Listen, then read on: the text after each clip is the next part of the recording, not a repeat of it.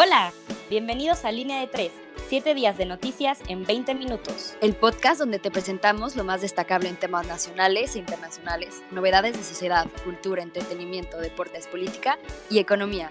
Hola a todos, ¿cómo están? Espero estén muy, muy, muy bien. Buenos días, buenas noches o buenas tardes, dependiendo de dónde nos estén escuchando. Y hoy les anuncio que tenemos una invitada muy especial Maffer Leiva, estudiante de Ingeniería Industrial en el TEC de Monterrey y columnista de la sección de deportes de Entre Comillas. Maffer, cuéntanos, ¿cómo estás hoy? Hola, Ana Pau, muy contenta de estar con ustedes. Es la primera vez que me hago al podcast y de verdad estoy emocionada. Creo que las noticias de esta semana estuvieron muy, muy, muy interesantes. Perfecto, Maffer, es un gustazo tenerte aquí en el podcast. Sabes que siempre va a ser un verdadero honor tenerte por aquí con nosotros. Eh, espero que te cuentes tú también muy bien, Ana Pau. Yo muy bien, muy bien. En México, ahora sí. Em, ahora ya con el calorcito muy muy bien y pues espero que ustedes también estén muy bien. Y bueno, Julio, cuéntanos qué nos trae la sección de Nacional esta semana.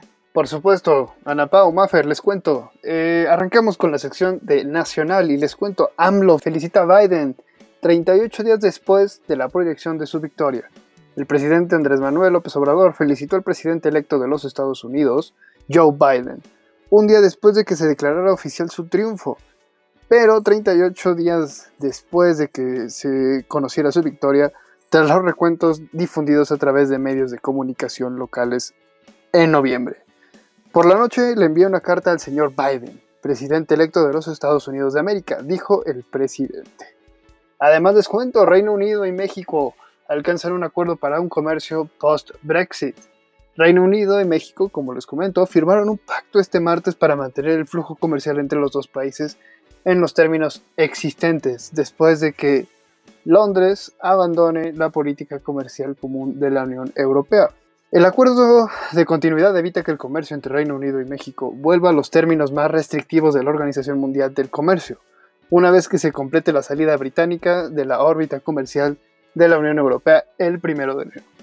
Además les cuento, los diputados aplazan hasta el 2021 la discusión sobre las reformas a ley de Banjico, tras los cuestionamientos y advertencias del Banco de México, instituciones financieras y analistas, la mayoría parlamentarias de Morena en la Cámara de Diputados, dio marcha atrás y decidió aplazar la discusión y la votación de las reformas a la ley del Banco de México hasta el 2021. La reforma aprobada por los senadores establece la obligación del Banco de México de adquirir los dólares en efectivo captados por las instituciones financieras e integrarlos a las reservas internacionales del país. Y me gustaría escucharlas también ustedes. ¿Qué, podríamos interpretar de la felicitación tardía del presidente Biden? O sea, del presidente de Andrés Manuel a Joe Biden. ¿Qué nos podría decir esta felicitación tardía? Me gustaría escucharlas. Pues respondiendo a tu pregunta, Julio, yo creo, si se tratara yo creo que de otro presidente, podría decir que sería más un acto de precaución, em, algo que por ejemplo no fue hecho por el presidente Enrique Peña Nieto cuando eh, Trump ganó, eh, que invitaron, bueno, fue todo un problema cuando, cuando querían invitar a Trump, que si sí o si no, que, se, que, podía ser mal visto eh, en caso de que, pues, de que ganara Hillary Clinton, lo cual pues no fue el caso. Pero creo que hablando de AMLO, no sé, la verdad no, dudo mucho que AMLO tenga esa capacidad de ver a profundidad en cuanto a el destino y las relaciones eh, internacionales o las relaciones con otros países.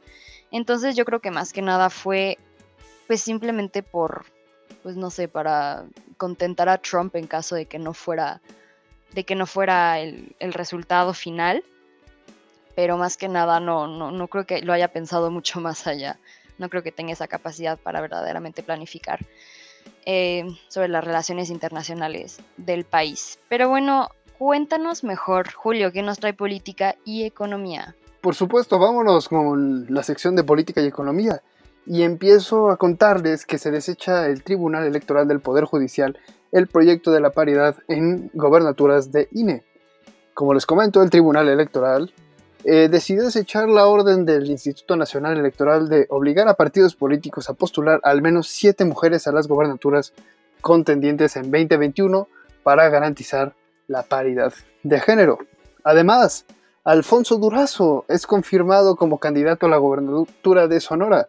El ahora exsecretario de Seguridad Nacional eh, Alfonso Durazo fue confirmado como contendiente a la gobernatura de Sonora en 2021. El candidato está respaldado por el Partido Verde Ecologista, el Partido del Trabajo y Morena, lo cual llama muchísimo la atención esta alianza eh, bastante peculiar en muchos aspectos. Y me gustaría preguntarles, ¿creen que la paridad de género es un requisito necesario para gobernar eh, un país? ¿O más bien deberíamos de basarnos en qué tan capaz o no es eh, el individuo y no tanto en el género que tenga? Me gustaría escucharlos, ¿qué es lo que piensan ustedes?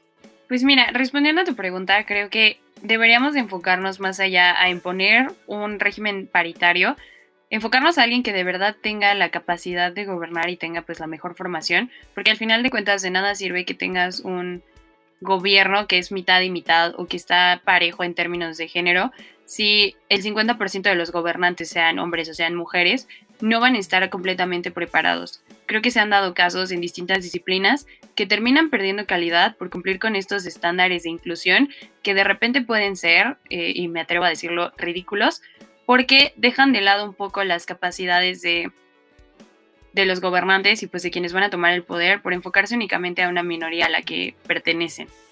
Pero creo que con esto puedes platicarnos un poquito más sobre lo que está sucediendo en internacionales.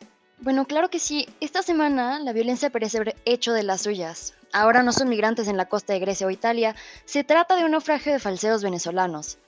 20 cadáveres, entre ellos varios niños, flotando, aparecieron este domingo en las costas venezolanas en dos barcos desaparecidos entre la travesía de Venezuela de Trinidad y Tobago desde hacía ya más de una semana. Esto es el resultado de la profunda crisis económica, política y social que vive el país actualmente, la cual genera un nuevo corredor traficante migratorio que se acentúa desde las ilegítimas elecciones. Este riesgo se acentúa puesto que la salida por Guiria, lugar en donde, donde huyen estas personas, es una zona contrabandista donde se saquean productos de todo tipo, desde droga, combustible o materiales preciosos.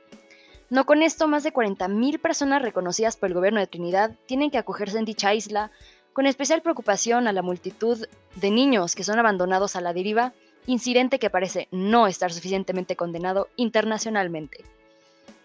Y bueno, en Afganistán se reporta un nuevo asesinato por parte del Estado Islámico. La importante periodista Malala Maywad y su conductor fueron víctimas de un tiroteo que poco después fue reconocido por el grupo islamista. En la provincia de Nangar, al este de, Afganistán, fue asesinada una activista por la sociedad civil como parte de una enorme ola de asesinatos que busca acabar con la diversidad de opinión. Los ataques a periodistas, religiosos, defensores de los derechos humanos y estudiantes han ido en aumento desde hace un año, coincidiendo primero con el acuerdo firmado en febrero entre Estados Unidos y los talibanes y desde septiembre con el diálogo directo de los insurgentes con el gobierno de Kabul en Doha. Y bueno, tristemente en Nigeria se reporta la desaparición de más de 400 estudiantes nigerianos. En un internado masculino de Katsina, estado noroccidental de Nigeria, ciertos hombres armados con rifles atacaron el viernes por la noche el centro, provocando la huida de cientos de estudiantes, confirmaron autoridades locales y fuentes de la policía, quienes investigan ahora el paradero de más de 400 alumnos. Los ataques del grupo, como los grupos como Boko Haram y otros extremismos terroristas, como los que vienen describiendo, aumentan exponencialmente la inseguridad en la zona, secuestros que tienen que por fin obtener una recompensa. Por esto mismo, se estima que al menos un centenar están secuestrados. De hecho, de acuerdo con Amnistía Internacional, en los seis primeros meses del año, más de 1.100 personas fueron asesinadas por bandidos en el norte del país. Esto fue todo para la sección internacional de esta semana. Pero bueno, tristemente no hay buenas noticias. Con respecto a la ola de migrantes venezolanos, ¿piensan que los demás países en América Latina podrán hacerse cargo de ellos? Porque personalmente yo tengo una una visión muy diferente en cuanto, al en cuanto al estatus de los migrantes en Europa que las posibilidades que existen en América Latina. Perfecto, mira, yo, eh, Ana Paula, particularmente tengo un punto de vista bastante, bastante peculiar en, el tema migratorio. Yo creo que el tema ahorita debe de ser enfocarnos a, a, solucionar la crisis sanitaria porque en todos lados lo estamos enfrentando y en ningún país vamos a estar completamente bien para para poder resolver los problemas que antes eran, ¿no? Y el problema no es ese, el problema es que actualmente eh, pues muchas personas tristemente tienen esa necesidad o, tienen esa idea de, querer salir de su país con la idea de, tener una mejor calidad de vida y dicen, prefiero morir en el intento que quedarme aquí, ¿no? Entonces nos puede dar una idea de lo triste que es la situación en esos lugares. Sin embargo, considero que, las políticas ahorita deben de estar eh, completamente enfocadas en solucionar la crisis eh, sanitaria porque pues los muertos no solamente estamos hablando de, Venezuela, de Trinidad y Tobago, de todos estos países también abandonados, estamos hablando de, una crisis a nivel mundial. Entonces, a mí personalmente creo que nos deberíamos enfocar eh, las naciones, los grandes países en esto, en solucionar primero esta crisis sanitaria para poder evaluar qué es lo que viene después en materia migratoria. Pero bueno, eh, Ana Pau, también cuéntanos, por favor, qué nos trae la, la sección de Sociedad y Cultura. Esta semana, en la sección de Sociedad y Cultura, arrancamos con un acontecimiento, la designación de Arturo Reyes como director del Instituto Politécnico Nacional. Bueno, esta designación fue muy bien recibida por miembros de la comunidad de esta casa de estudios, quienes destacan del nuevo funcionario su perfil científico, juventud y lejanía de los grupos de interés presentes al interior del Politécnico. El perfil del nuevo director es lo que el país necesita en un momento especialmente importante como el presente, donde es necesario el trabajo de todas las instituciones educativas y de investigación, pero también de la participación y buena voluntad de toda la comunidad politécnica para poder transformar la institución y proponer las mejores soluciones a estos problemas, dijo el académico de la Escuela Superior de Ciencias Biológicas. En Oaxaca, una familia triqui fue asesinada, entre ellos una niña y su abuela. Ellos esperaban que AMLO mediara conflicto. En un comunicado lamentaron los hechos y recordaron que había solicitado también ayuda al EZLN. Las víctimas militaban en el movimiento de unificación y lucha Triqui, quienes durante los últimos meses además han perdido a líderes que fueron asesinados por disparos de arma de fuego. Cito, ¿será que a nadie le importamos por ser indígenas? Una noticia verdaderamente triste y otra vez más se muestra la, indiferencia del gobierno. Con un amargo sabor de boca, estas son las noticias para la sección de Sociedad y Cultura. Es triste ver la negligencia del gobierno con asuntos tan sensibles, pero ¿qué medidas creen ustedes que se puedan implementar para proteger a los pueblos indígenas de tantos abusos si parece, que el mismo gobierno es quien los está afectando tanto? Por supuesto, Ana Paula, pues el tema de los indígenas siempre ha sido un tema complicado en muchos aspectos.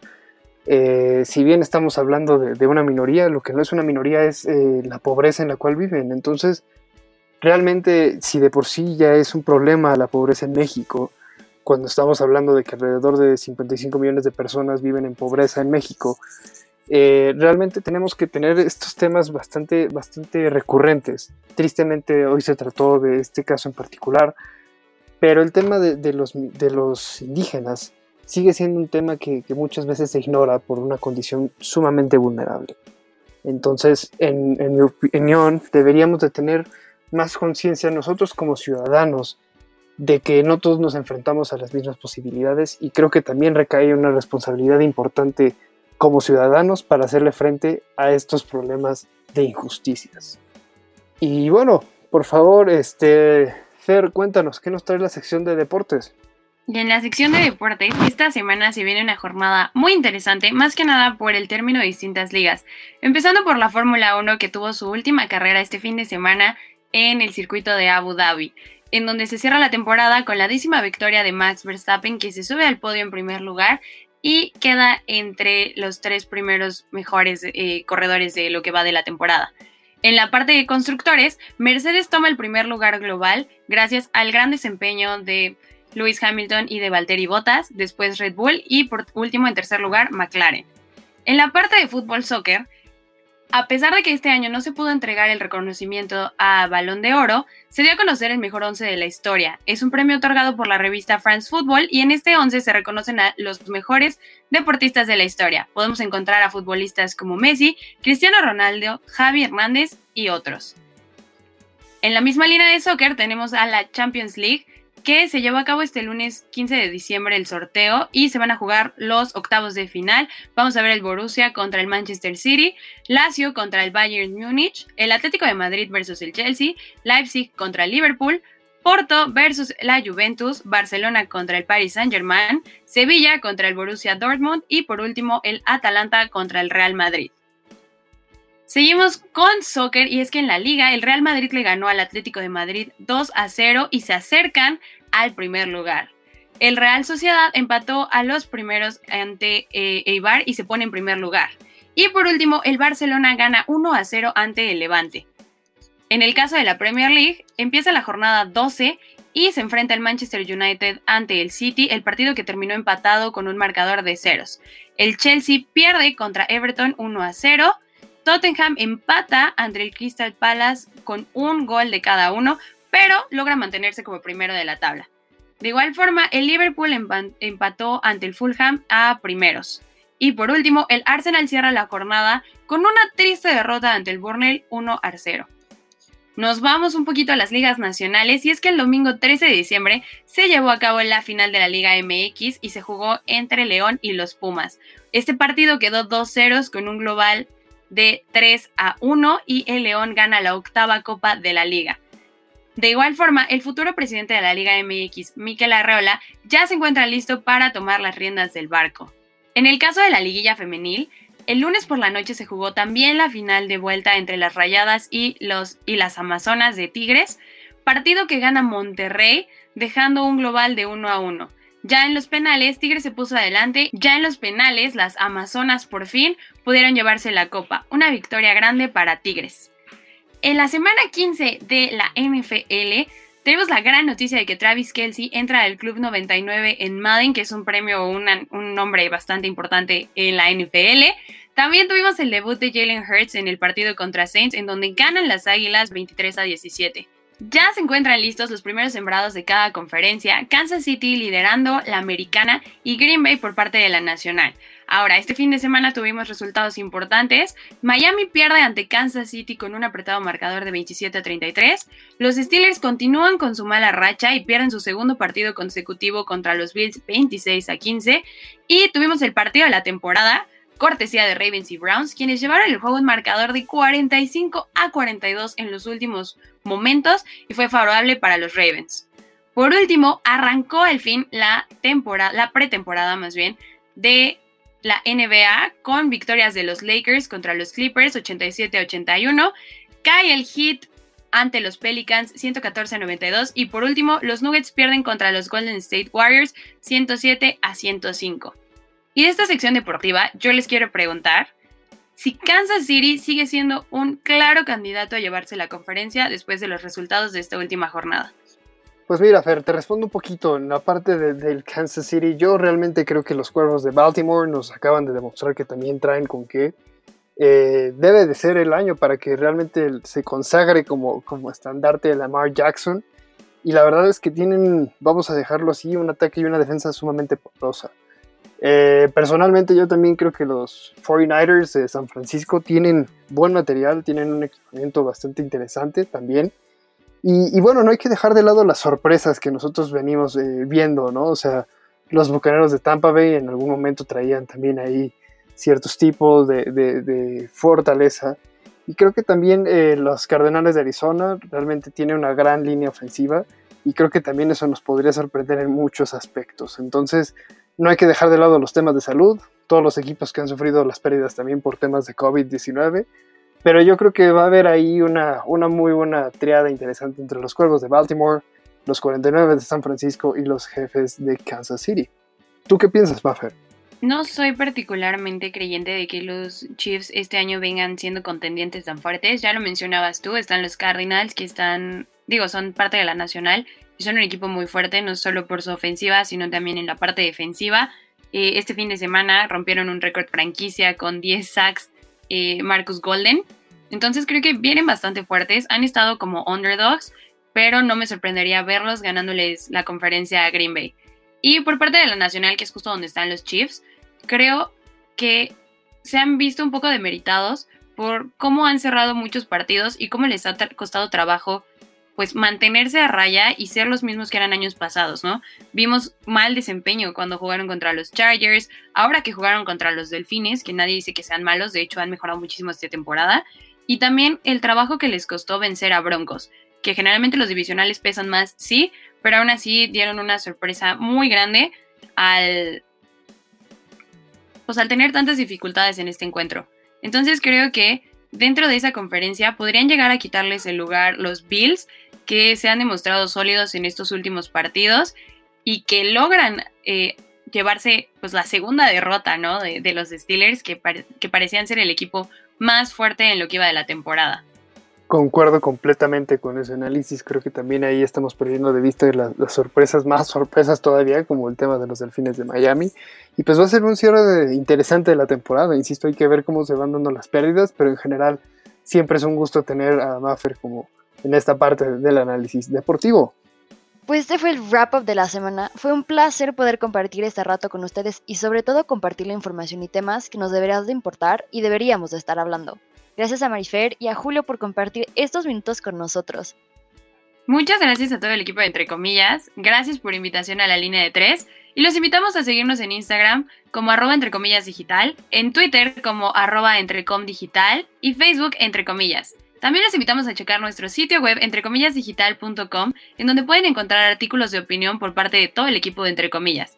Nos escuchamos la próxima semana. Gracias. Como siempre es un gusto tenerte aquí, Fer, Ana Pao, muchísimas gracias y sobre todo muchas gracias a usted que nos está escuchando fervientemente semana con semana. Y bueno, en esta penúltima edición del año, muchísimas gracias y nos vamos a ver en el próximo jueves. Cuídese, hasta pronto.